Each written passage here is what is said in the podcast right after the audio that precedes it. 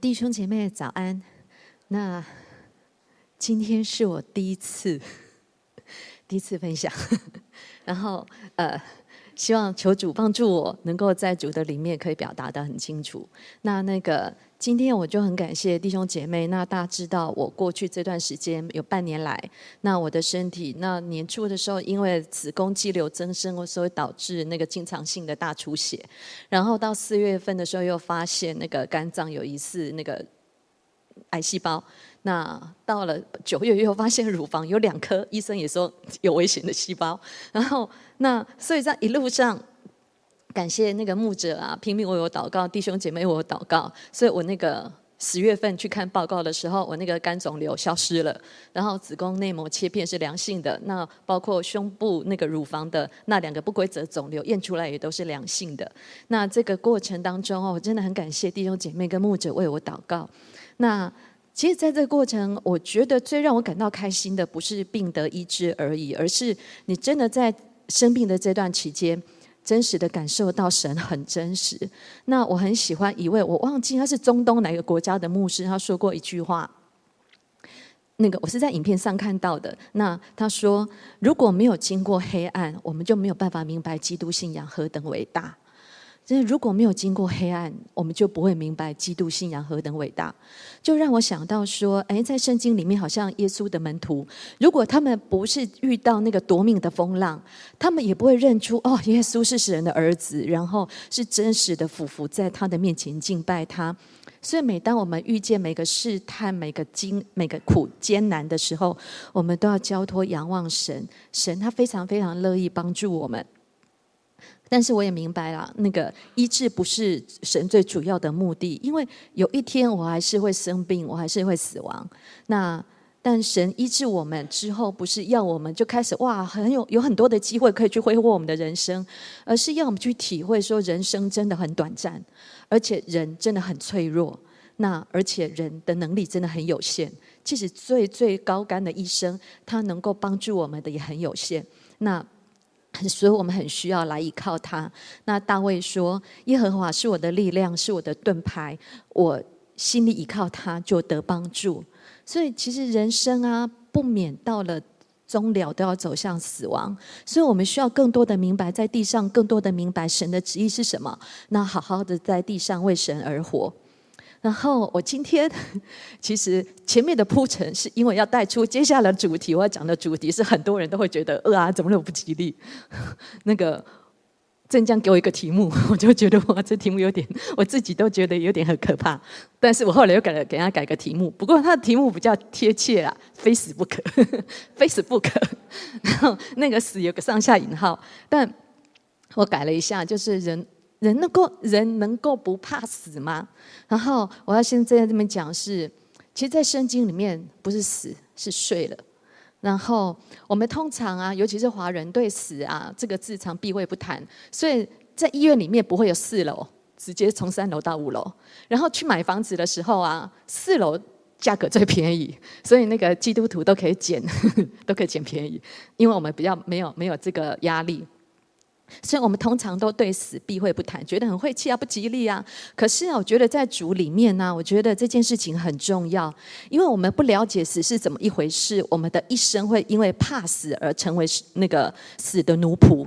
那被死捆绑着，就我们就不会有勇气在信心里跟主一起冒险。所以今天就要来谈谈主这件事情。那在新约里面，主耶稣和使徒啊，都是用睡了来说一个人死了。比如耶稣说：“我的朋友拉萨路睡了，我要去叫醒他。”然后后面的经文啊，其实那个耶稣说这话是指着拉萨路死说的。可是门徒啊，都以为那个耶稣说：“哦，拉萨路。”耶稣说：“拉萨路在睡觉。”然后耶稣发现，哎，他们听不明白，哎，所以耶稣就很明明的告诉他们说：“拉撒路死了。”那耶稣是赐生命的主。我发现圣经从耶稣以后啊，都把死亡说成睡了。所以像比如保罗说，在你们中间有好些软弱的与患病的，死的也不少。死的有个括号，它的原文其实是睡了。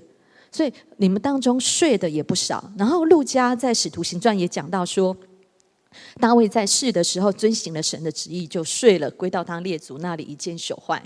那个睡。也是死了的意思。所以神让我们看见一件事情，就是地上生命结束啊，不是死亡，是睡了。既然是睡了，就会再醒来。那保罗他曾经到过第三层天，他在他对哥林多教会的信徒说到他在那里所看到的奥秘，他就写信告诉他们说：“我如今把一件奥秘的事告诉你们，我们不是都要睡觉，乃是都要改变。”所以保罗看到的那个奥秘是，人不是都要死，乃是都要改变。所以死还不是结局，死还没到结束，改变成什么才是我们的结局？所以这也是保罗他为什么敢为福音那么不顾生死的拼命。他如果说他不是看到人离世后充满盼望荣耀的光景，然后他在天国里，他看到三层天，哇，神的宝座，看到神的荣耀，他看到耶稣基督的，还有众圣徒聚集在一起的那个大会，他如果不是看见那个荣耀的光景，保罗不是傻子，他不需要为了一个已经离世的人，他天天的冒死。但因为他实在看见耶稣实在太宝贵了，永恒太真实，太令人向往了，所以他的眼睛被打开，他发现原来世人所在意的那些名利地位啊，在神的面前没有什么价值，就像粪土一样。那所以他选择了不同的人生。他我们都知道，保罗他其实等于是在那个时代是金字塔尖端的社会阶层，他有最好的学问，他有最好的家世背景。可是他愿意从金字塔顶端，他就走到社会底层去传扬福音。他把受苦当作是无上的荣耀，所以。保罗，因为他看见他预藏的那个天的滋味，他看见的那个永恒的荣耀，所以他不怕死。他知道死后的世界是什么，他知道人死后要面对的是什么。所以，当一个人他连死都不怕的时候，他就不会怕政治跟宗教领袖的铁链跟屠刀。他怕的是他没有忠心完成神托的托付，他怕百姓受受到错谬道理的影响，被引诱离开真道。他怕的是同工贪爱世界，不愿意再付代价来跟随神。他怕错过从上头要他招他来的的奖赏，所以他不愿意在这个世界上寻求短暂的苟安。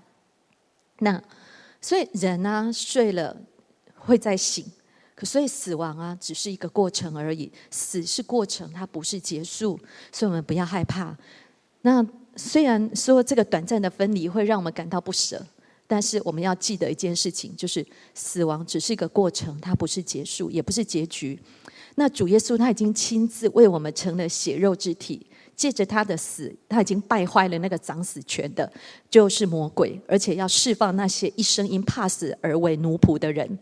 我们的主啊，已经得胜死亡了，而且是拿着阴间，拿他拿着死亡和阴间的钥匙。所以，死的权柄、阴间的权柄已经在耶稣的手中了。主没有要你死，你就死不了。那即使仇敌杀了我们，我们有天以身殉道了。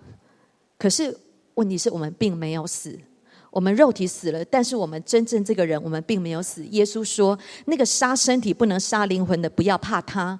我有把能，我有能把身体和灵魂都灭在地狱里的，正要怕他。”所以主耶稣他告诉我们说：“真实的你不是我们看到的这个身体，而是里面的那个生命，里面那个灵。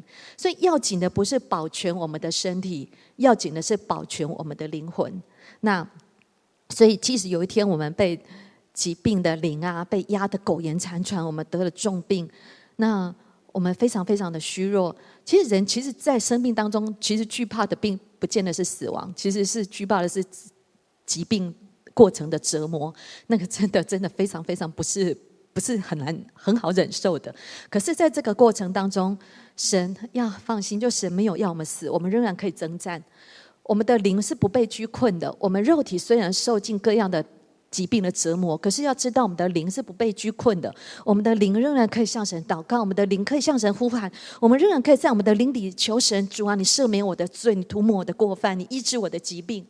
要知道神他喜欢我们健康，所以耶稣他到地上来的时候，他传道，他也医病，他也赶鬼，因为神他要我们健健康康的，所以得医治啊是神儿女的饼。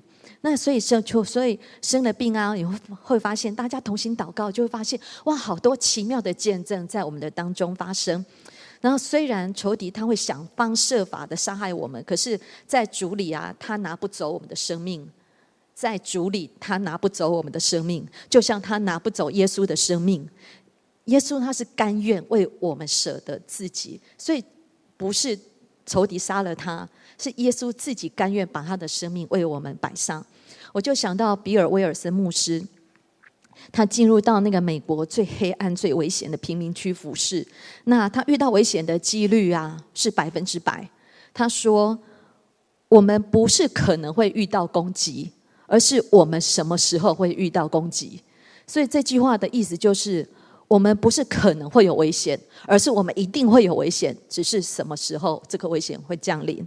那他明明知道有危险喽，可是他还是去，因为那里有神给他的护照。那在这个过程当中，他曾经被暴徒。拿砖块砸伤脸部跟头部，导致眼睛失明。他被迫拿着被人家拿着枪把抢劫，然后嘴巴含着那个枪头，就还好那个炸子弹没有没有爆他的脑，是从那个脸颊穿出去。那他四次进乌克兰的战场去抢救灵那个孩子，所以他到他在今年六月的时候，他被炸重伤，所以他要回美国医治。所以神一次一次的救他脱离死亡。然后完全医治他的眼睛，因为比尔牧师他还没有结束他在地上的工作，仇敌虽然伤了他，可是却不能碰他的性命，所以神他还要他继续在地上服侍，所以我们就不要害怕。如果有一天 神呼召我们勇敢的往往前去，因为神没有要拿走我们，仇敌碰不了我们。那为什么比尔牧师不怕死？可是我们为什么怕死？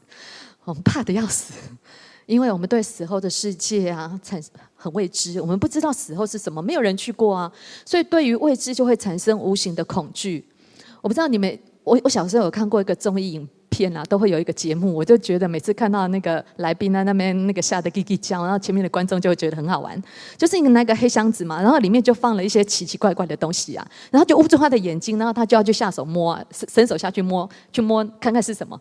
可是你知道那个过程，每个来宾都很害怕，因为不知道箱子里是什么，所以即使箱子里面那是无害的，可是因为不知道里面是什么，所以每个人下伸手下去的那一刹那都是害怕的。不会有蜈蚣吧？不会有有蝎子吧？我不会被蛰到吧？不会有老鼠吧？不会有蟑螂吧？然后。就像我们不知道死是什么，所以会产生无形的恐惧，以为死就是结束了，所以就很大的伤心，很大的悲伤。然后我希望用一张图来帮助你减轻对死亡的压力。我们呢，以为人生应该是这样子的，就是人生从出生然后到死亡。不好意思，我那个图啊，因为是用别的 别的软体做的，然后到这边我发现我改不了，就是所以就有点不太清楚，就是。嗯，再回上一张，就是我们从出生到死亡，然后再从死亡进入永恒，好像是生命是分成两两个阶段的，所以我们觉得第一个阶段结束了，就会觉得很悲伤，很悲伤。然后第二个阶段还不知道，可是我们知道我们有永恒的盼望。可是如果说从神的角度来看，应该是像这样，就是我们已经是活在永恒里了，我们的起点不是出生，我们的终点也不是死亡。那耶稣说啊，从呃，圣经上说，神是从创立世界以前，在基督里拣选了我们。哎，我们还没出生哦，我们还没出生，哎，神就拣选了我们了。那我们在哪里？我们是什么样的存在？不知道，这真的是奥秘。到天上之后，我们才能够知道。如果说在出生以前我们不存在，神怎么拣选我们？我不知道，我我曾经想过这个问题的时候，就觉得这真是奥秘，到天上之后才能知道。但是，却让我知道一件事情，就是我们每个人的存在都是非常的有价值的。然后，你不是你不是突然出现的产物，你不是没有意义的存在，你的存在老早在神的计划里了。然后大卫这边也讲到说：“我在暗中受造，在地的深处被联络。那时我的形体并不向你隐藏，我未成形的体质，你的眼早已看见了。你所定的日子，我尚未度一日，都写在你的册上了。你看我们的一生哦，神都写好剧本。我们如果顺服神的带领，跟随主的脚踪，我们就会活出神剧本中的主角。”如果可是，如果说我们不想要照神的剧本走，我们想要按照自己的想法走，我们偏行几路，偏行几路的结果，可能就提早下 下岗成炮灰。那在永恒里面，我们一定会非常非常懊悔，懊悔，非常非常后悔。原来神给我的起初的计划是这么的棒，只是在过程当中我遇到黑暗，可是这个黑暗是要训练我，是要帮助我迈入更更深的永恒。可是我怎么临时就退缩了？我怎么就提早下线了？我明天会非常后悔。然后你知道吗？人当中人的一生，我其实我是希望给他画的更小一点，因为如果说从永恒里面来看的话，人生真的比例占非常非常的小，非常非常的小。然后人生啊的比例大概在永灵里面有多少？雅各说：“我们的生命是什么呢？我们原来是一片云雾，出现少时就不见了，一时飘一下就不见了。我们的人生就这么短。”然后大卫说。耶和华啊，求你叫我晓得我生之终，我的寿数几何？叫我知道我的生命不长。你使我的年入窄如手掌，我一千的我一生的年数在你面前如同无有。好像你可能那个大卫觉得，在神的面前，我们一生的年日好像神眨个眼睛啊就过去了。所以就是这么短。所以从永恒的角度来看，人那么人生这么短，所以很重要。但是这一段这么短这么短的时间。它非常非常的重要，因为这这么短的时间，它会关系会影响你在永恒里面会怎么过。那我们在这么短的时间里面，你的一言一行啊，在天上都有记录的。在诗篇三十三篇那边提到说，耶和华从天上观看，他看见一切的世人，而且留意他们一切的作为。所以今天我们坐在这里，神也留意观看我们有没有在打瞌睡。我们有没有在专心听？我们有没有在思想神？而我们的意念，神都知道，神都听见。所以，那那个，而且我们彼此谈论的时候，在马拉基书那边提到说，那个敬畏耶和华的彼此谈论，耶和华侧耳听，且有纪念册在他面前记录敬畏耶和华、思念他名的人。所以，我们在这边，我们跟弟兄姐妹的交通，哎，神都有记录。那个我们。给人的一些造就、安慰、劝勉的话，神都有记录。所以，那耶稣说啊，另外一种话，神也有记录，就是凡人所说的闲话，当审判的日子，必要句句供出来。要凭你的话定你为义，也要凭你的话定你有罪。所以，当我们闲暇时余我们的话，神他也都记录得很清楚。所以，当审判的日子，神要以。什么样的标准审判我们？就是我们口中所说的话，还有我们的行为。那所以人生啊，你会不会觉得真的很像是神开办的一个训练场、一个学校？我们的表现呢、啊，天上都有评分。如果在这么短暂的时间里面呢、我们一直去抓，一直去忙啊，去在意那个带不进永恒的东西呀、嗯、比如说去抓那些我想要的。东西，然后那可能不是神给你的。我想要这个人做我的丈夫，我想要那个人做我的妻子，或者是我没有办法放下那个人对我说的一句话，我没有办法放那个忘记那个人对我的一个眼神。如果说我们都去在意这个，真的那个带不进永恒的，或者是如果说我们在这地上放纵肉体的情欲跟享乐，我们所有一切享乐都那个呃是得罪神的，那。那我们的一生就过就会很愚拙，所以求神只叫我们知道该怎么样数算自己的日子，哈，叫我们得着智慧的心，所以。其实从神的角度来看，我们的人生，我们好像在一个永恒的长河长河里面滑行。那神是昔在、今在、以后永在的全能者，我们是他的儿女，我们也同享他永恒的生命。我们出生的时候就像一张白纸一样出现在这个世界。可是当我们进入从死亡进入永恒的时候，我们不是归零哦，我们不是归零从头再来哦，而是带着我们的灵命进入到永恒。所以你的意识不。不会消失，你的一行一言一行在天上都有记录，所以我们活着的日子非常非常的重要。然后这个关系，我们在永恒里面会怎么过？那我们是会被接到天上呢，跟享受神同在的荣耀快乐，还是我们会落入那个永远的黑暗里面，跟神永远隔绝？所以，其实圣经上耶稣有提到说，那些坐在主的面前听他讲道的，不是所有的人都得救。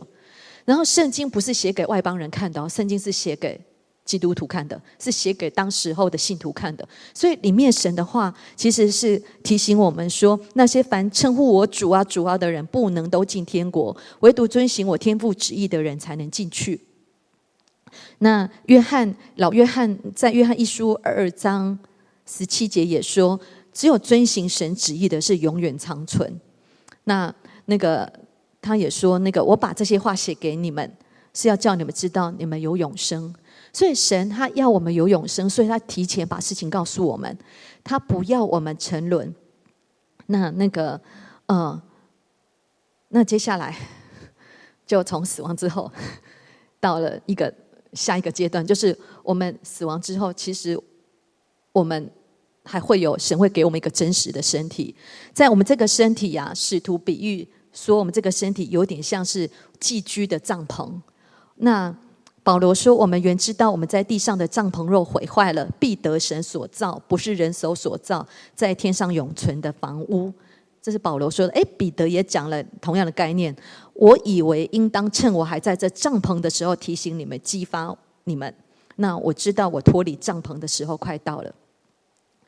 我们。应该都不会花很多钱或花很多金心思去装潢我们野营的用的帐篷，哎，我要给他很多的装饰，我要给他很多的的那个呃配备，好像我们不会很在意我们短暂用的帐篷，可是我们有没有想过，我们其实却很在意我们肉体的一切，比如说我要吃什么、喝什么、穿什么，这个也是耶稣讲的，这些。耶稣说：“这些都不是最重要的，你们需要的神会加给你们。我们在意肉体的一切需要，可是却忽略了灵性的追求。然后撒旦他想要一直用那个次好的来诱惑我们的心，让我们忽略去追求上好的。所以那个次好的其实是上好的敌人。曾经有个牧师这么讲过：如果我们被次好的，其实次好的不是不好，神他要我们享享受，他赐给我们丰盛不是不好。可是当这一切成为你的主。”这一切成为你的神就不好了，那这一切拦阻你来更多的得着神就不好了。所以他一直用次好的来诱惑我们的心，不让我们去追求那个上好的，就是能够一直存到永恒的一切。那能够存到永恒的是什么呢？其实就是我们跟神的关系，是我们为神做的工，然后包括我们的祷告周记、我们的奉献都会存到天上。所以，其实我们可以想一想，我们会不会太在意？我们身体健不健康，却忽略了我们的灵性健不健康。我们很努力的让银行的存款多加一个零，可是却吝啬在永恒的账户里面多奉献一个零。我们很努力的经营人际关系，可是却常忽略我们跟神之间的关系。我们忙着在这地上经营事业，却花很少的时间为永恒的基业效力。那耶稣他到地上来，耶稣他传什么？他不是传如何致富。如何经营人脉？如何实现梦想？耶稣他是传的是天国的福音，他渴望罪人能够悔改，他希望人人都能够进神的国度，所以他来到地上，告诉我们怎么样跟天父建立关系。他告诉我们怎么样祷告。他讲了好多好多天国的比喻。他讲到天国里里什么是什么是天国的福气。那他的意思就是要我们在这短暂的人世，我们要去努力，要去追求的。是天国的一切，他要我们是丰丰富富的进入神的国，不要有一天神看见我们说，你是谁？我不认识你。所以我们要更多的帮求神帮助我们，更多的留意神的话，而且要活出来，活出神的旨意跟命令。那在永恒里面，我们灵性的身体会非常非常的荣耀。那像保罗说的，将来的形体日有日的荣光，月有月的荣光，星有星的荣光，这星跟那星的荣光也有不也会不一样。那保罗说：“我们其实，在地上，我们是属血气的身体；将来在天上，我们会有灵性的身体。那个灵性的身体，不是像飘渺那个那个飘飘一样飘飘的，那个是一个真的身体。但那个身体是一个更美好的身体，是跟我们这个肉体的身体是不一样。那是一个灵性的身体。然后，也许有人会觉得，哦，没有关系啊，我不在乎我我将来永恒怎么样啊，反正我只要能够进进得了天国就好了。其实啊，如果说啦。”你在地上，如果你很在意你的外表，你就不可能不在乎你在天堂会成为什么样子。如果你在地上，你很羡慕哇，那些天之骄子，他们怎么那么棒啊？他们怎么那么厉害啊？他们怎么那么聪明啊？他们怎么那么能干啊？如果说我们很羡慕这些天之骄子，那我们就要在地上好好的跟随神，活出基督要我们活出的，然后做主要我们做的，竭力的摆上，将来到天上，我们也可以成为天之骄子。所以，我们彼此勉励，就是我们不要害怕，即使生病，即使我们越年纪越来越大了，我不知道。我觉得我四十岁的时候就开始焦虑了，怎么四十岁是好像是一个分水岭，就觉得那个老化的很快。然后到了五十岁的时候，我就觉得又是另外一个分水岭，就是健康崩得很快。今年我我五十岁，然后今年一开始就连连三 连三关，我就发现哇，就很害怕。可是那个保罗鼓励我们说。不要害怕，肉体虽然会毁坏，可是我们里面的生命是可以一天新似一天的。我们里面的生命是天可以天天更新的。所以，我们这至战至轻的苦楚，要为我们成就极重无比永远的荣耀。原来我们顾念的不是所不是所见的，而是所看所不见的。那所见的是暂时的，所不见的才是永远的。所以，嗯、我就觉得在安静的时候，神就。告诉我说，其实死不是最可怕的，最可怕的是你没有预备好怎么死啊！你没预备好啊，突然就死了，就代表说你地上的机会都已经结束了。那地上机会结束了，我们会去哪里？所以求神帮助我们，真的好好的跟随神，珍惜我们在地上的每一天、每一时、每一刻。那我们在地上的所有的努力啊。绝对不会是突然的。那愿神他的话这样帮助我们，让我们啊、不要害怕死亡，不要害怕说嗯，我越来越老了，我脸脸皮越来越皱褶了。其实 我真是想问，为什么我没有去染头发？因为我都觉得嗯，染的它还是会冒出白发啊，那我就不如我就真实的呈现我的原原原貌好了。可是人还是会有一点点的小沮丧，看见 这个要白不白，要黑不黑的，还是觉得嗯，觉得没精神。但是我有一天神就又提醒我说，真正人的精神，真正人的气色是在里面的，是从里面发的。当我们里面的灵跟神越来越靠近，求神喜乐的的灵充满我们，求神他荣耀的灵更多充满我们。我们天天跟神在一起，天天享受神的快乐。其实没有人会去在意你长得漂不漂亮啦，没有人会在意你你你的容貌如何，在意的是在意你容貌的是谁？是自己而已啦，真的。然后，所以可是啊，求神帮助我们，那个在意的其实是我们里面的生命是不是很健康？我们里面是不是常常会因着别人的有没有肯定你，会很在意别人否定你，或者是别人觉得哎，可能只是提醒我们呃做得不够好，他并不是否定我们。他其实只是希望我们更好。哎，可能如果我们里面的灵不健康，我们里面生命不健康，就会觉得我被否定了。其实不是。那如果说我们里面常常都会觉得，因着人的话，因着人的情绪，我们里面的情绪常常受搅动，其实有可能我们我们这个人的灵其实是不够刚强，是其实是不健康的。那我们就更需要花时间在神的面前，求主的爱，求主的灵再来更多见。状再来充满我们的心。那嗯，我想到说，那个耶稣说他的话就是灵，就是生命。所以如果说我们太少吃主喝主，太少读神的话，其实人很容易软弱，人真的很容易因着一些引诱就容易跌倒，因着一些的状况，我们就容易用自己的想法去想，而不是用神的话去思考。可是我们里面如果充满了神的话，我们就会越来越刚强。我记得我做一个见证，就是。嗯，大家知道我们要上那个字幕嘛？那一开始的时候，感谢主，现在我们有很多同工帮忙轮流一起上字幕。然后一开，可是一开始的时候，我要上字幕。然后一开始的时候，我们我们的呃用的设备啦，包括嗯也不是很熟，所以我上字幕都要上很久。有些时候一天就上一个字幕，然后一天就过去了。然后那呃一开始的时候，我其实有点小压力，因为你还有很多事情还没做。可是啊，我就让我就求神帮助我说，主说，既然这件事情是重要的，是要做的，我就学习好好的把它完成，就是不带任何的情绪跟不带任何的判断，你该做的事情就是把它完成就对了。然后我就去做，就不到一两个礼拜吧，我我不知道，我就觉得我的灵很说不上来，就是一种释放。就是以前可能你会很容易沮丧，你也不知道什么沮丧，就很容易乌烟瘴气，然后你也不知道那乌烟瘴气从哪里来的，就是很容易那个呃。看自己是负面的，然后有些时候会觉得别人看你也是负面的，然后你就会觉得你这个人就是很糟。可是，在那个那一个两个礼拜之后，我觉得有个很明显、很明显的那个改变，就是因为一直听大量的听神的道，大量的听神的话。我不止主日，我不止聚会听，我们全职同工都要参加每个聚会，然后下岗之后还要听很多的线上的聚会。我就发现大量的听讲道之后，我发现我整个的灵啊。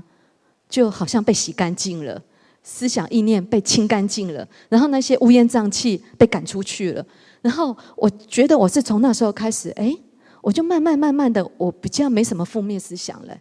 那我觉得这是对我而言是很大的神迹，因为我从小到大负面思想就很严重，所以对我对我自自我的价值跟自我的那个认知，我我我真的非常非常低。那可是从那时候开始，我就重新用神的眼光啊。